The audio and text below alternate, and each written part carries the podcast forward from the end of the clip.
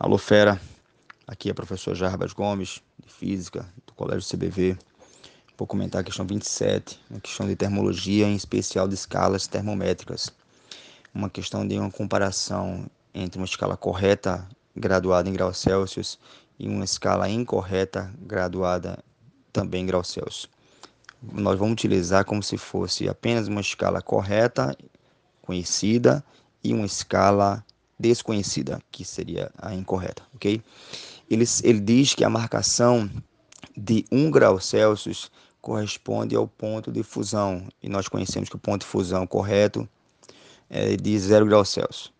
E 99 graus Celsius equivale ao ponto de ebulição, nós sabemos que a pressão normal, a temperatura de ebulição é 100 graus Celsius.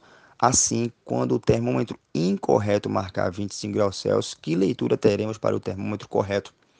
Então, nós vamos fazer uma correlação entre as duas escalas, uh, subtraindo o termo central, que é nós queremos saber, o x, pelo termo de baixo, que é o zero, que é o primeiro ponto fixo, sobre o segundo ponto fixo, que é o 100, menos o primeiro ponto fixo, que é o zero. Repetindo essa relação na igualdade, nós encontraremos a resposta 24,5 graus Celsius, aproximadamente letra C.